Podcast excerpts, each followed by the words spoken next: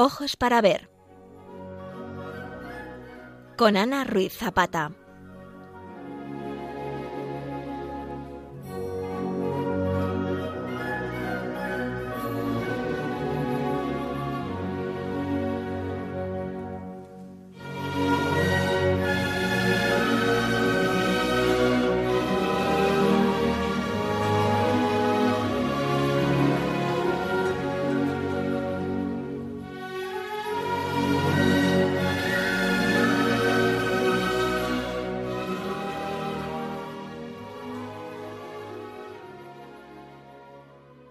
Queridos oyentes de Radio María, hoy vamos a disfrutar del monumental retablo del Cordero Místico, realizado por Huber y Jan van Eyck para una capilla de la Catedral de San Babón de Gante.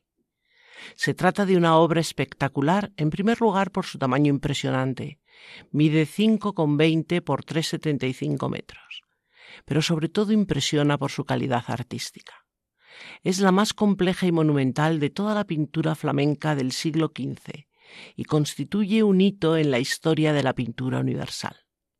Además, es el ejemplo más antiguo de esta escuela, pues su datación, que conocemos con certeza, es 1432. La obra guarda relación con la solemnidad de todos los santos que celebra la Iglesia Católica el 1 de noviembre. Dicha solemnidad, que conmemora a todos aquellos que comparten ya el triunfo y la gloria de Cristo, tiene sus orígenes en el siglo IV, cuando el número de mártires de la Iglesia llegó a ser tal que era imposible destinar un día del año para recordar a cada uno. Por eso se optó por hacer una celebración conjunta en un solo día y una vez al año. El 13 de mayo del año 610, el Papa Bonifacio IV dedicó el Panteón romano al culto cristiano consagró el nuevo templo a la bienaventurada Madre de Dios y a todos los mártires. Y la celebración de todos los santos en ese momento quedó fijada en esa fecha, 13 de mayo, hasta que durante el pontificado de Gregorio IV, en el siglo VII, se fijó dicho aniversario para el 1 de noviembre, como seguimos haciendo en la actualidad. Vamos a comenzar con el comentario de la época eh, de la obra ubicándola, ubicándola en su momento, ubicándola en su lugar. Eh, la obra fue realizada en Gante. Gante es una ciudad en Flandes Oriental, una bella ciudad de puentes, de casas, de edificios medievales, y en el siglo XIV ya era, después de París, la ciudad medieval más grande de Europa al norte de los Alpes. Entre todos los tesoros artísticos que la ornan está la Catedral de San Babón, un espléndido edificio que mezcla los estilos románico y gótico. Y en su cabecera de girola simple se abren cinco capillas poligonales. Una de ellas, la primera a la derecha, fue adquirida por Yodo Cusbid y su esposa Elizabeth a fin de espiar las culpas de su padre a través de la dotación de una capilla y los cultos que allí se realizasen. Y dicha capilla fue el marco para la obra que hoy comentamos. De todas maneras, hay que advertir que desde 1986 la obra fue trasladada a otra capilla situada a los pies de la catedral por ser esta otra más segura, y actualmente ocupa el lugar del original un facsímil fotográfico del retablo. El políptico es una obra, como decíamos, muy grande, con forma de tríptico y doce paneles. Ocho de ellos forman las puertas y van montados con bisagras. Están pintados a ambos lados y rematan en la parte superior en compartimentos a modo de lunetos. Cuando el políptico está cerrado, y este era su estado normal cuando se realizó, se ve una representación de la Anunciación, debajo de la cual hay dos paneles que contienen estatuas ilusionistas en grisalla de San Juan el Bautista con el Cordero y San Juan Evangelista con el libro del Apocalipsis. Flanqueando a los santos en cada extremo están los retratos del donante y de su esposa, arrodillados en oración. Y en los lunetos superiores vemos las figuras de dos profetas y de dos sibilas.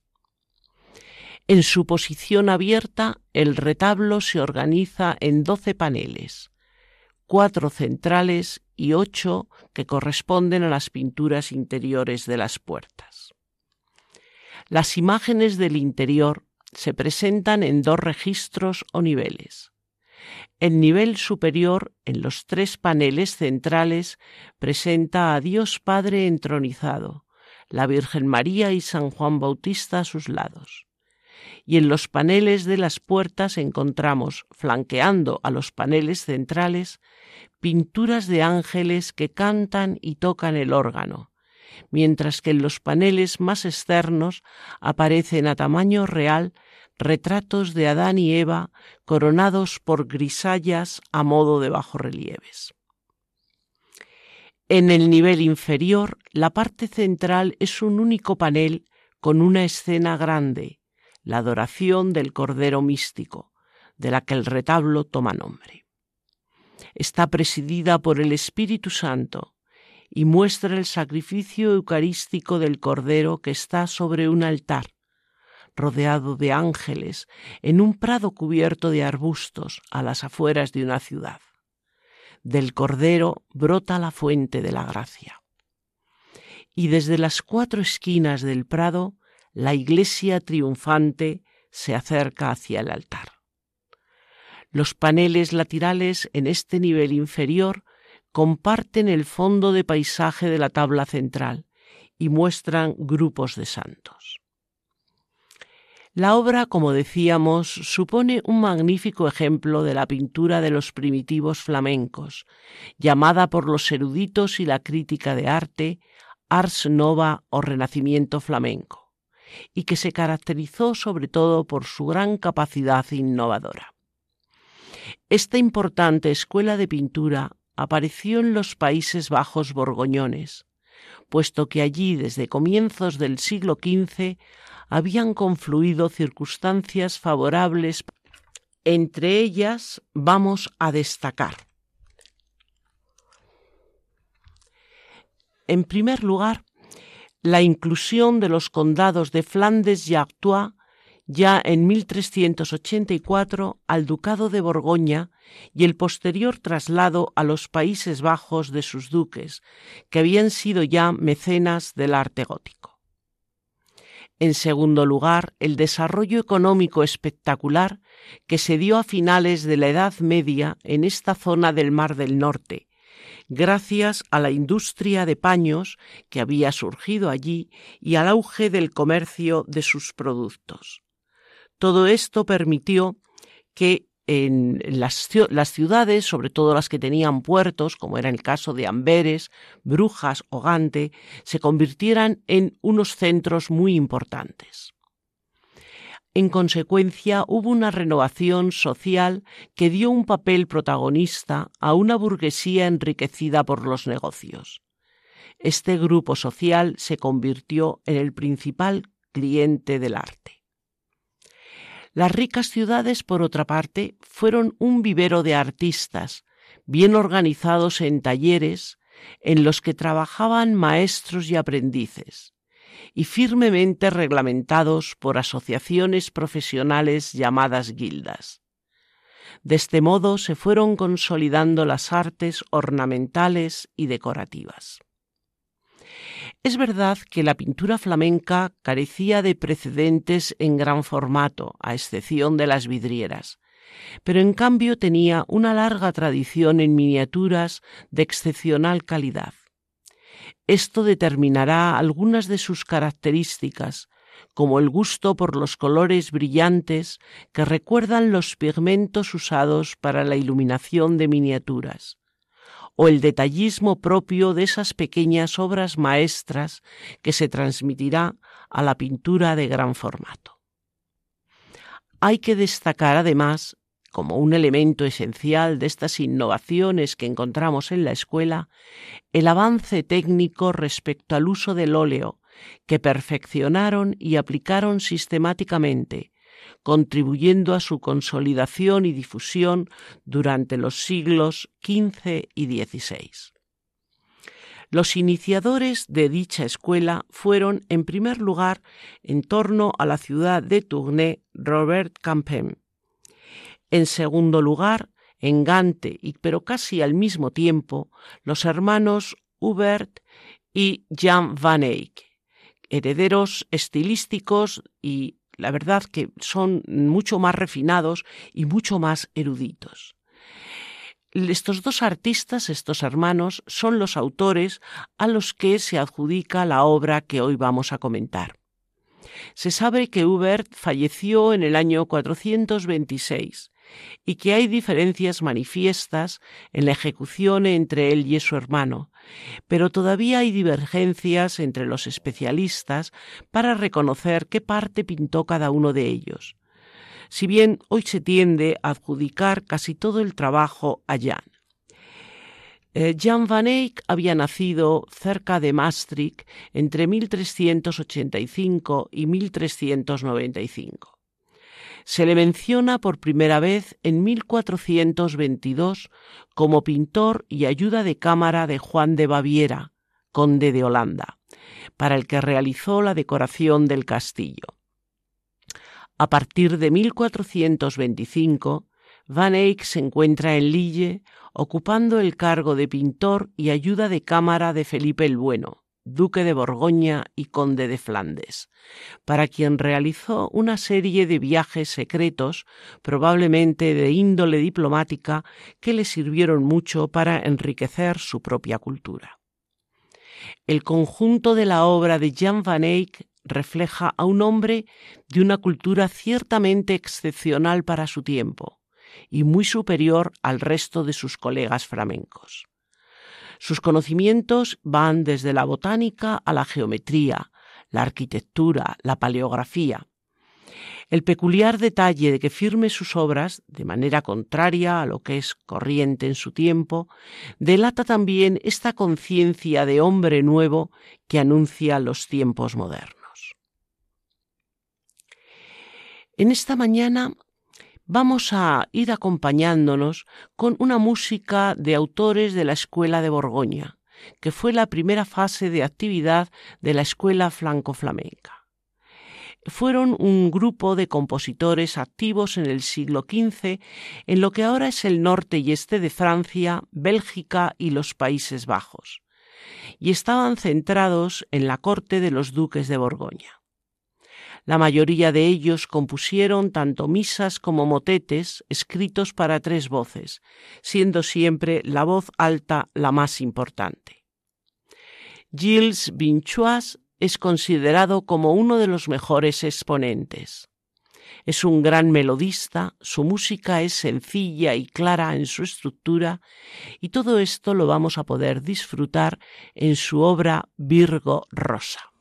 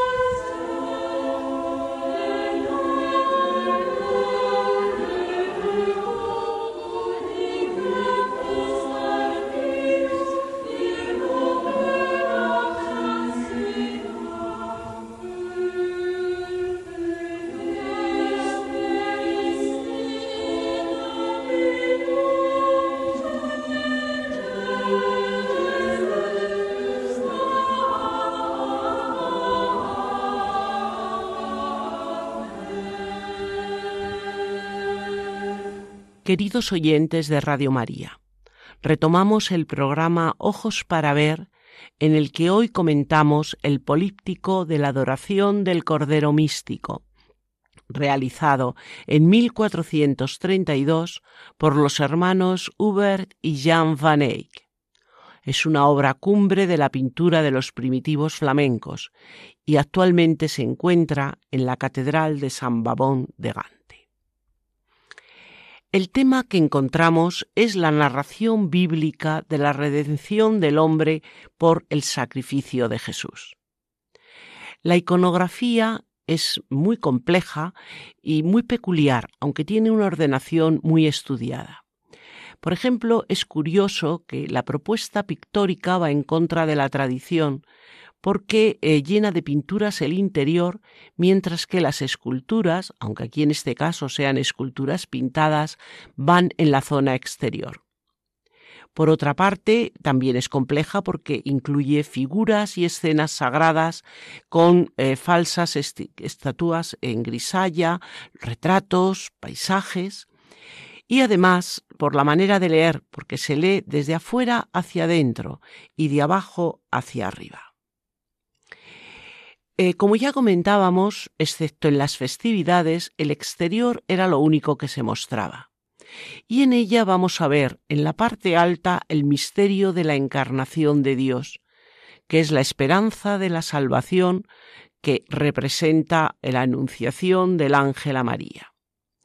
En la parte baja aparecen los retratos de los donantes que permanente devoción arrodillados ante los dos santos Juanes, trabajados estos en grisalla y rematando el conjunto aparecen sibilas y profetas que en el Antiguo Testamento habían profetizado la llegada del Mesías.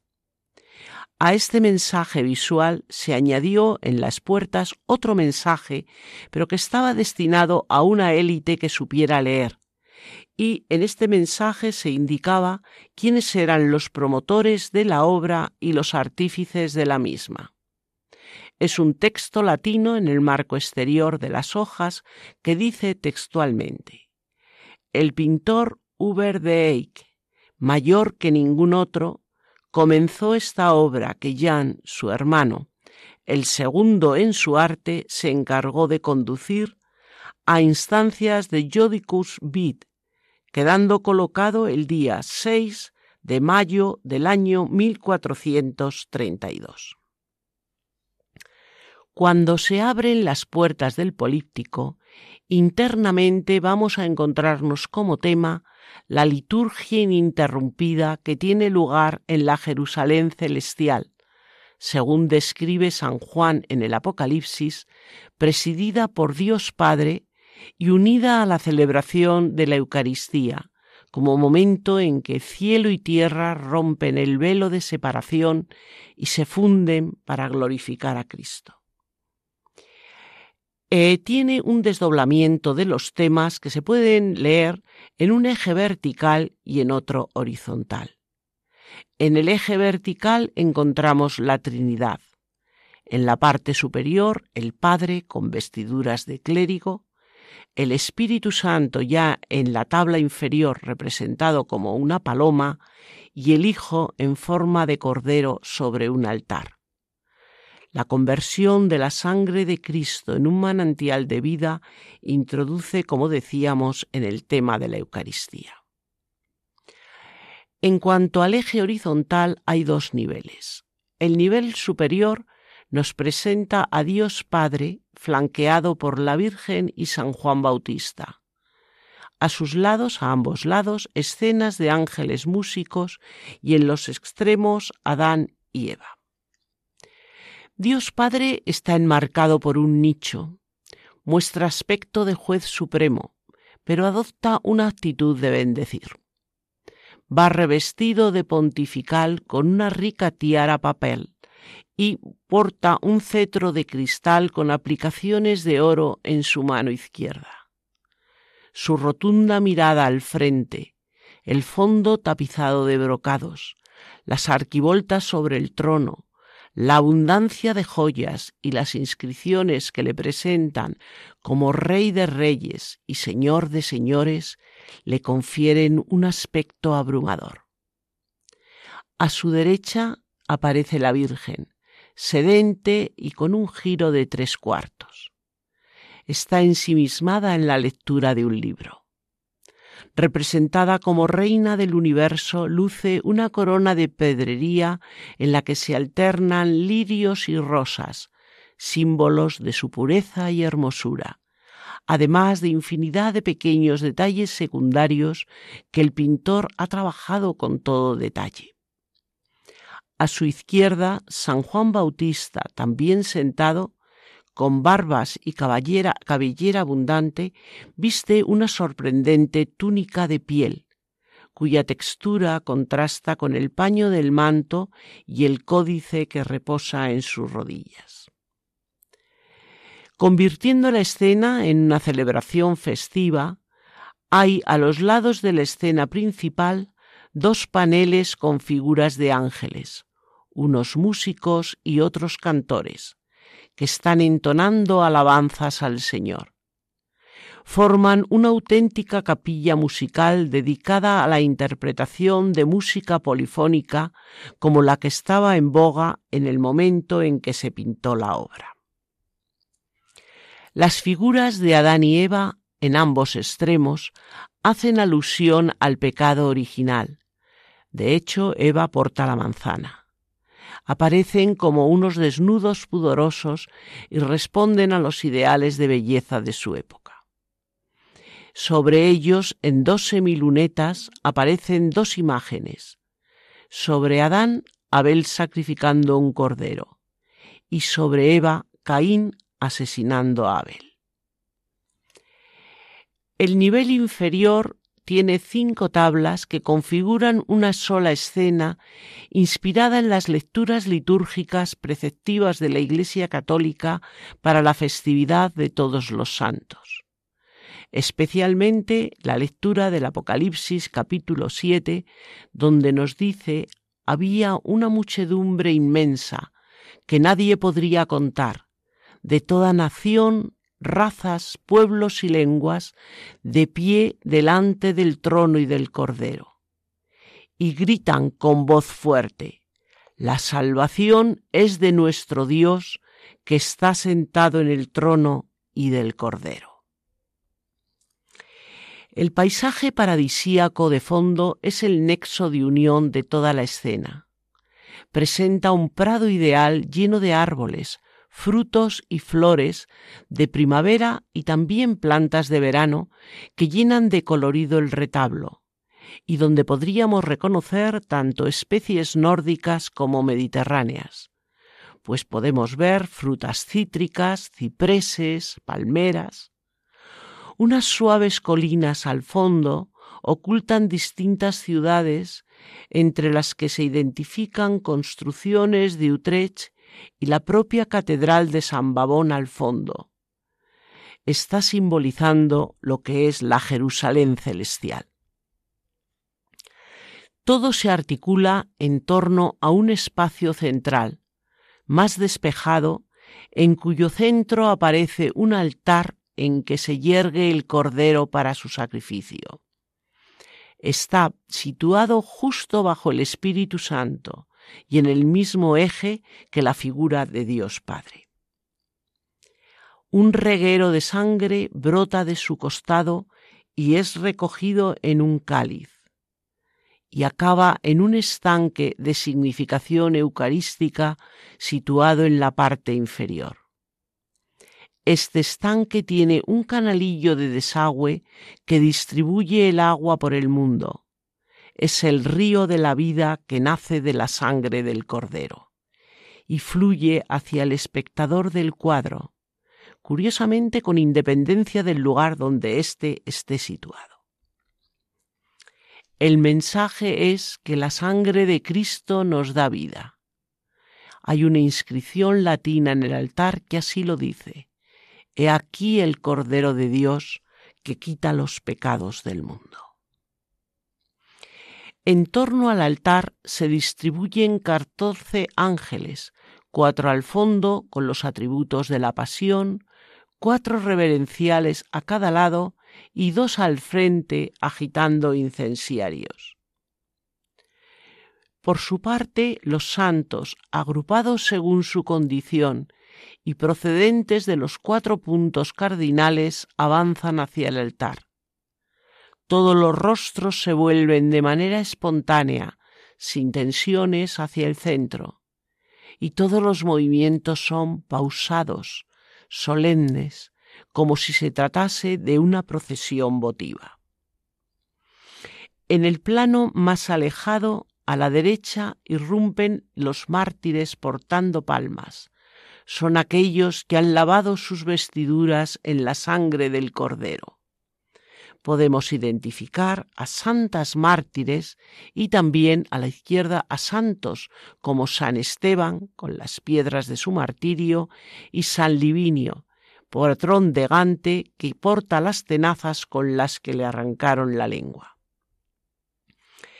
En primer plano, en torno a la fuente de la vida, se hallan a la derecha los doce apóstoles, a los que se une San Pablo.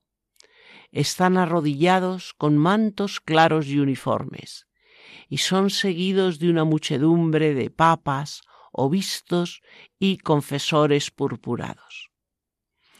A la izquierda hay un grupo encabezado por los profetas arrodillados y los patriarcas bíblicos. Junto a ellos se incluyen algunos personajes muy valorados en la Edad Media, como es el caso del poeta Virgilio. La escena continúa en las tablas colindantes para mostrar a santos ermitaños y peregrinos a la derecha y caballeros soldados de Cristo, un cortejo ecuestre también de los jueces justos a la izquierda.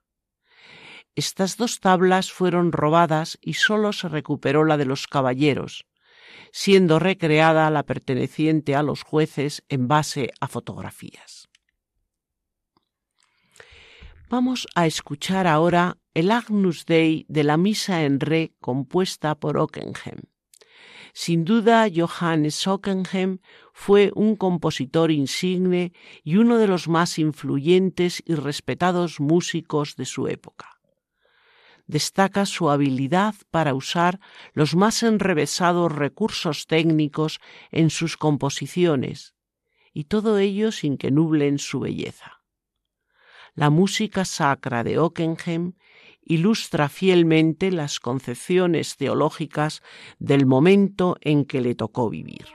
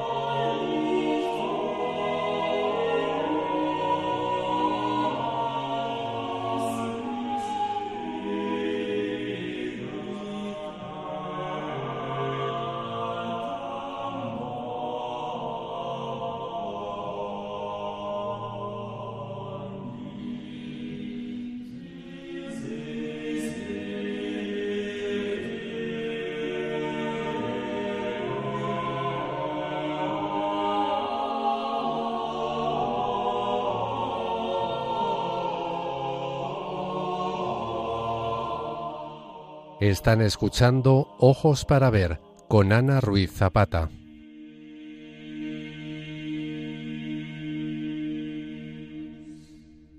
Queridos oyentes de Radio María, retomamos el programa Ojos para Ver.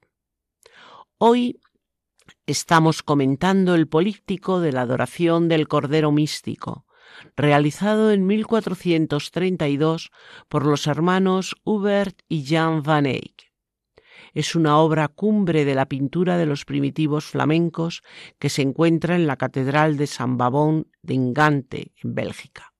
Les está acompañando Ana Ruiz Zapata. Vamos a iniciar ahora un análisis formal y técnico de la obra. Y en este sentido partimos de que esta obra se define por una perfecta ejecución y enormes innovaciones a nivel técnico. La obra, como comentábamos, consta de 20 paneles de madera pintados, 8 externos y 12 en su posición abierta. Y tiene grandes dimensiones, 5,20 metros de, ancho y de alto 3,75. Además de un enorme peso porque pesa en torno a las dos toneladas. Para la obra se ha utilizado como soporte madera. En este caso es roble del Báltico procedente de Polonia. Es una madera densa, pesada y de corte regular que resiste muy bien la humedad, la pudrición y los golpes secada durante cuatro o cinco años, fue cortada en tablones radiales con los anillos de crecimiento perpendiculares al tajo, algo que es fundamental para la estabilidad del cuadro. Como es habitual al pintar grandes cuadros, eh, vemos los tablones unidos mediante travesaños traseros y los huecos entre ellos rellenos con una tela encolada. La madera ha sido preparada mediante un encolado de varias capas y una imprimación realizada con una capa de yeso blanco compacto y sobre esta, una vez seca y pulida, otras de yeso sotile. Finalmente se ha pulido hasta lograr un acabado blanco, duro y liso como el marfil. El dibujo de contornos se ha hecho sobre este soporte pictórico y todavía subsiste completamente visible y nos muestra la gran pericia del autor. Sobre el dibujo se ha realizado la grisalla. Para ello se ha aplicado una fina capa al temple. Está trabajada cuidadosamente en una escala monocromática de gris, y con ella se ha creado una pintura inferior corpórea con sombras, luces y reflejos. Es como un estudio previo que facilita la terminación en veladuras de colores al óleo y guía al autor para dar volumen a la vez que aumenta extraordinariamente la luminosidad. Se ha hecho al temple porque el temple no se disuelve al aplicar encima la pintura al óleo esto es una de las grandes ventajas técnicas y una de las causas de la buena conservación de esta pintura a pesar del tiempo y las vicisitudes por las que ha atravesado. Es de gran calidad esta pintura, esta grisalla, y se dice que Van Eyck, en su color muerto, es decir, en su pintura inferior, es más perfecto en su realización que el cuadro acabado de otros pintores. Esto lo podemos corroborar con las partes que se han dejado definitivamente como grisallas, como son las pinturas de los dos santos Juanes o las escenas bíblicas que veíamos en los semilunetos en la parte interior. Sobre la grisalla se ha aplicado el óleo, que es la gran aportación de la escuela. La pintura al óleo está realizada con pigmentos minerales inalterables y aceites de nogal y de semilla de lino como aglutinantes. Es verdad que la pintura al óleo y los barnices de aceites cocidos se conocían ya un siglo antes de los Van Eyck, pero también es verdad que ellos fueron los que consiguieron el empleo afortunado de estos elementos ya conocidos. El óleo le va a dar unas grandes posibilidades al artista. En primer lugar, va a permitir una pincelada minuciosa y fundida. Podemos acercarnos todo lo posible al cuadro y veremos que es imposible el distinguir una pincelada de otra. Le va a permitir asimismo la evocación de texturas, por ejemplo los tejidos, los brocados, que son preciosos en cuanto a su realización. También la ejecución viva y espontánea que podemos descubrir en la terminación de algunas de las joyas que ornan los trajes que visten los personajes principales. Le permite también la frescura de la última pincelada, Y esto, que resulta algo muy moderno, lo podemos ver en detalles como las pequeñas florecillas que están esmaltando el prado. Son realmente de una ejecución, podríamos decir que hasta muy moderna. La línea es una línea elegante, precisa, una línea muy minuciosa porque van a emplear, siguiendo esta tradición de los miniaturistas, unos pinceles muy finos. Los contornos de las figuras van a ser unos contornos muy nítidos que nos van a permitir diferenciar bien dónde empiezan, dónde acaban. Y desde luego Mm, si algo tuviéramos que destacar de así a primera vista de la obra sería la belleza del colorido que también se debe al óleo. En las puertas exteriores la gama de colores es bastante más sobria porque únicamente los trajes que llevan los donantes nos muestran colores más vivos. Sin embargo, cuando se abre el políptico, nos deslumbra el colorido fulgurante, algo que además, tras la última restauración que se ha terminado hace apenas dos años, eh, resulta espectacular. Se ha conseguido esta belleza de colorido gracias en primer lugar a pigmentos de excelente calidad, Decimos que se ha utilizado pigmentos minerales, por ejemplo, para el rojo, el vermellón del cinabrio, para el azul es lapislázuli, que era la piedra más cara, el pigmento más caro, y la azurita. Para el verde, la malaquita, es decir, no se ha escatimado en la calidad de los pigmentos pero también los colores tienen la belleza que nos presentan gracias a la aplicación de las veladuras sobre la grisalla. La veladura es una fina capa transparente de color que se aplica sobre otra capa de color ya seca. Va a permitir gradaciones de los tonos al combinar su propio color con el de la capa inferior y generar un nuevo color distinto del que tendríamos si hubiéramos mezclado ambos colores en la paleta. En realidad actúan como un filtro del color en la zona tratada, es como si mirásemos a través de un vidrio coloreado transparente. De esta manera, si nos fijamos en los púrpuras, se han logrado a partir de dar una capa muy fina de laca roja sobre el azul.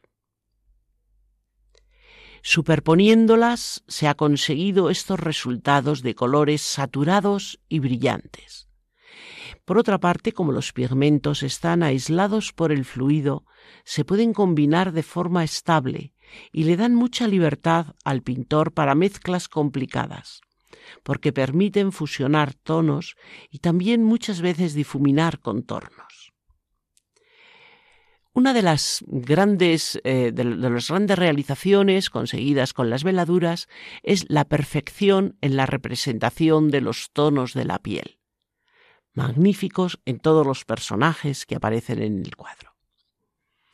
Las veladuras también permiten pasar la luz que se refleja sobre la capa de la pintura de base, el fondo blanco opaco. Aunque muchas veces, evidentemente, los efectos de luz se refuerzan también con toques finales blancos. Lo podemos ver, por ejemplo, en el lagrimal de los ojos de, Adán.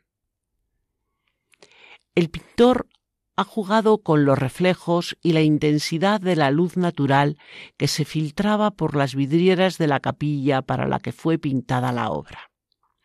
Realmente nosotros entendemos que la obra haya sido trasladada a un lugar de mayor seguridad y de condiciones mejores para su conservación, pero es una pena porque hay efectos de luz que como estaban pensados para ese lugar determinado, hoy nos resulta un poco más complicado captar. Por ejemplo, en las puertas eh, la luz incidía, la luz venía de una ventana incidiendo sobre la derecha, y esto se puede ver en las sombras que proyectan los personajes, por ejemplo, eh, por ejemplo María o el ángel, o en la iluminación que tienen estas mismas figuras. En el interior, sin embargo, el interior del políptico responde más bien a una luz uniforme, esa luz que corresponde a la Jerusalén celestial, donde la luz la da el propio Cordero. Especialmente si nos fijamos en la tabla inferior, la tabla de la adoración del Cordero místico, podemos decir que es tan luminosa como pueda ser una vidriera. Nos presenta efectos virtuosistas. Decíamos que los pintores han sido además miniaturistas. Vamos a fijarnos en el ángel cantor que aparece en primer plano, porque su capa está sujeta con un rico broche y en la piedra central del mismo se refleja a tamaño minúsculo pero con muchísima precisión la vidriera del ventanal de la capilla, tal como incidiría, como antes decíamos, si estuviera situado el cuadro ahora en su lugar original.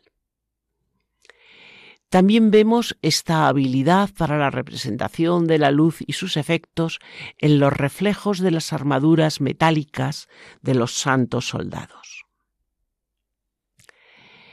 Estas gradaciones de tintas, esas suaves sombras que vamos viendo aparecer en los cuadros, sirven para realizar los modelados suaves de los rostros y de las figuras. La forma de expresión, siempre que hablamos de la pintura de los primitivos flamencos, hablamos del realismo. Y es verdad que hay eh, toda una serie de elementos que nos llevan a un acercamiento a la realidad. Fijémonos, por ejemplo, en las formas contundentes de las figuras, especialmente vamos a fijarnos en ambos donantes. Su solidez plástica confiere a los personajes el aspecto de una escultura hecha carne. Hay también, por otro lado, detalles realistas que exigen del espectador tiempo y un punto de observación cercano para distinguir en medio de una composición enorme la gracia de lo diminuto hablábamos de cómo en el plano final se puede ver una ciudad y se pueden ver algunos edificios que son completamente reconocibles.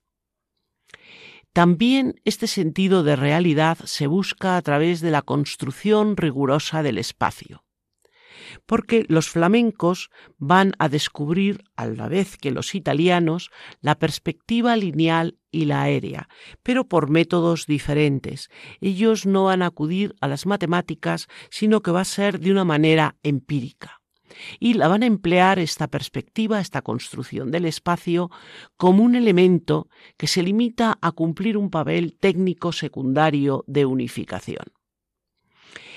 Es una perspectiva que se aproxima a la visión natural y que consigue, como decíamos, hallazgos similares a los que por otros caminos nos presentan los pintores italianos.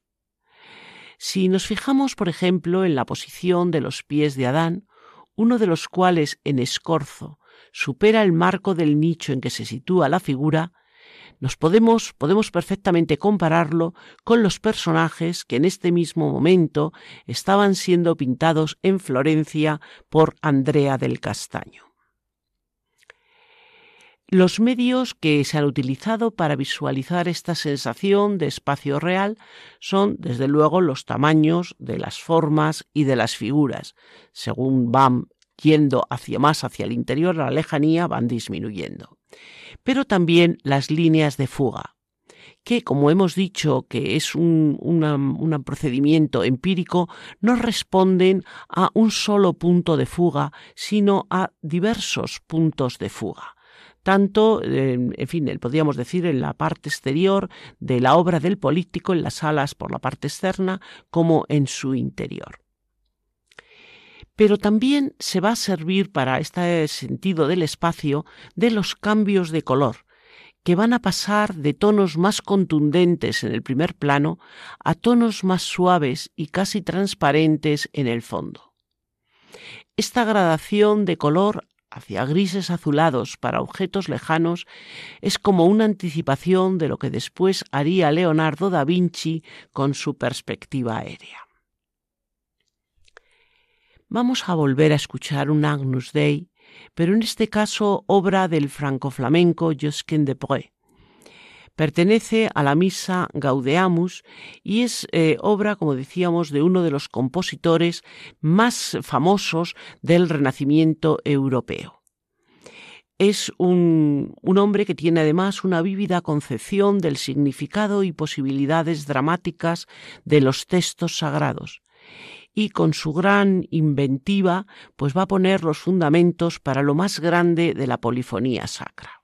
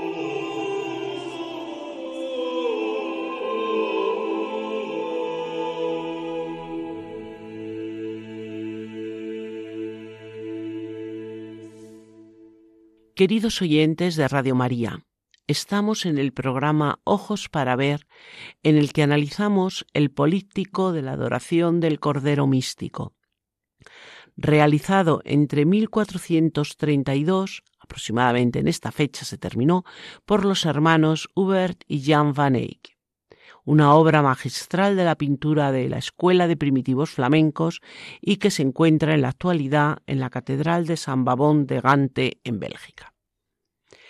La adoración del Cordero Místico es una obra innovadora por la fiel representación de la realidad. Estábamos comentando cómo se aleja del idealismo que imperaba hasta este momento en las obras religiosas.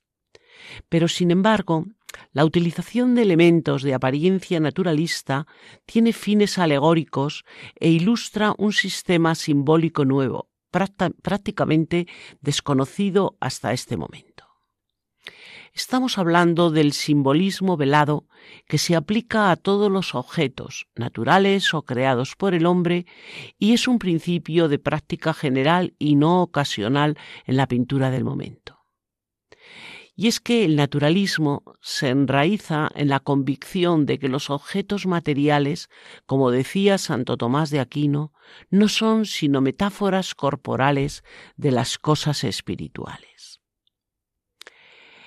Si miramos la parte, por ejemplo, la parte exterior, las alas externas eh, pintadas en, en el cuadro, y vemos las azucenas que porta el ángel o el nicho con la jofaina, el jarro y la toalla, enseguida identificamos que ambos son símbolos de la pureza virginal de María y que de este modo se repiten en muchos cuadros de la época.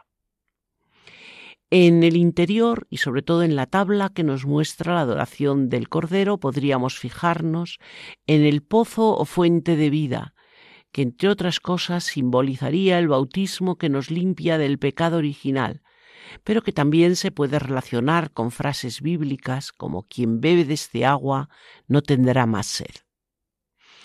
El Cordero es el símbolo del sacrificio de Jesús, su pasión, su muerte. El profeta Isaías, al hablarnos del siervo sufriente, decía que sería llevado como un cordero al sacrificio. Por otra parte, la Pascua cristiana, con el sacrificio de Jesús, enlaza con la Pascua judía del sacrificio del Cordero, con el paso de Dios matando a los primogénitos egipcios, pero respetando a los israelíes. Hay alusiones también a la Eucaristía muy claras, por ejemplo, en el cáliz lleno de sangre por el que se participa de la muerte de Jesús. Tenemos que tener en cuenta que en terminado en una época que es anterior a la imprenta, las imágenes del Cordero Místico no eran solamente ilustraciones, sino que tenían que contar historias. Y uno de los placeres de la vida culta, decían, que era poder descifrar estas historias contemplándolas durante días, horas, años. En su momento la visión de este cuadro no planteaba ningún problema de comprensión. Todo en él era inteligible para el espectador. Paradójicamente, hoy en día, y con otras pantallas culturales, lo que normalmente se percibe en esta obra ya no es lo que dice, sino lo que es, y tenemos que apoyarnos en tradiciones iconográficas bien definidas o buscar apoyos en textos concretos que prueben que ciertas ideas eran muy familiares en la época y por tanto a los artistas y que las representaban de esta manera simbólica en sus pinturas.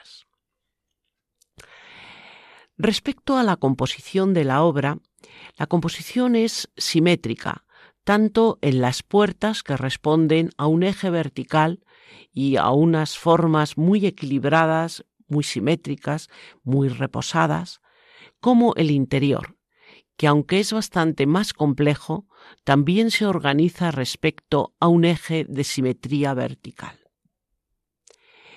Es interesante, de todas maneras, señalar en este interior que hay dos puntos de vista, porque el registro superior está visto desde abajo, mientras que el registro inferior responde a un punto de vista eh, desde arriba. La diversidad, sin embargo, y es mucha la que aparece, sobre todo en la zona interior, está agrupada en un todo muy coherente, diríamos que con una eh, con una geometría subyacente muy bien estudiada y desde luego muy agradable y muy armónica al ojo. Mm, vamos a terminar Vamos a terminar el comentario al cuadro uniéndonos a esta iglesia triunfante que aparece representada en él, en esa liturgia ininterrumpida de la Jerusalén celestial de la que nos habla San Juan en el Apocalipsis. Y vamos a adorar al que está sentado en el trono y al Cordero. Oh Dios, te adoramos.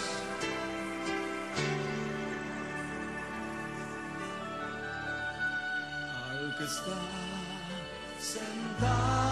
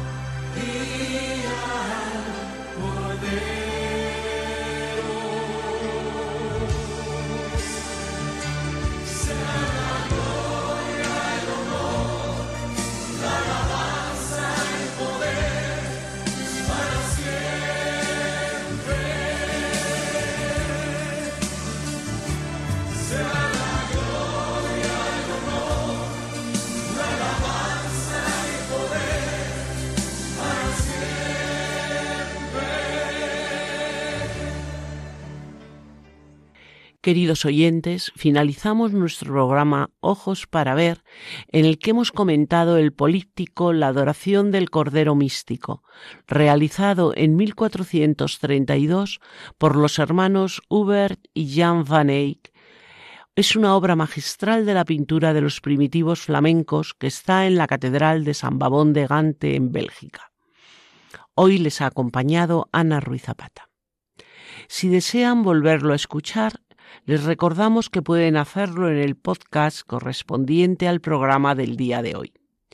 Y si quieren alguna aclaración o puntualización, pueden escribir a ojos para ver 7, 7 en número, arroba radiomaria.es. Nos despedimos deseándoles todo tipo de bendiciones y les invitamos a seguir escuchando Radio María, la radio de nuestra Madre.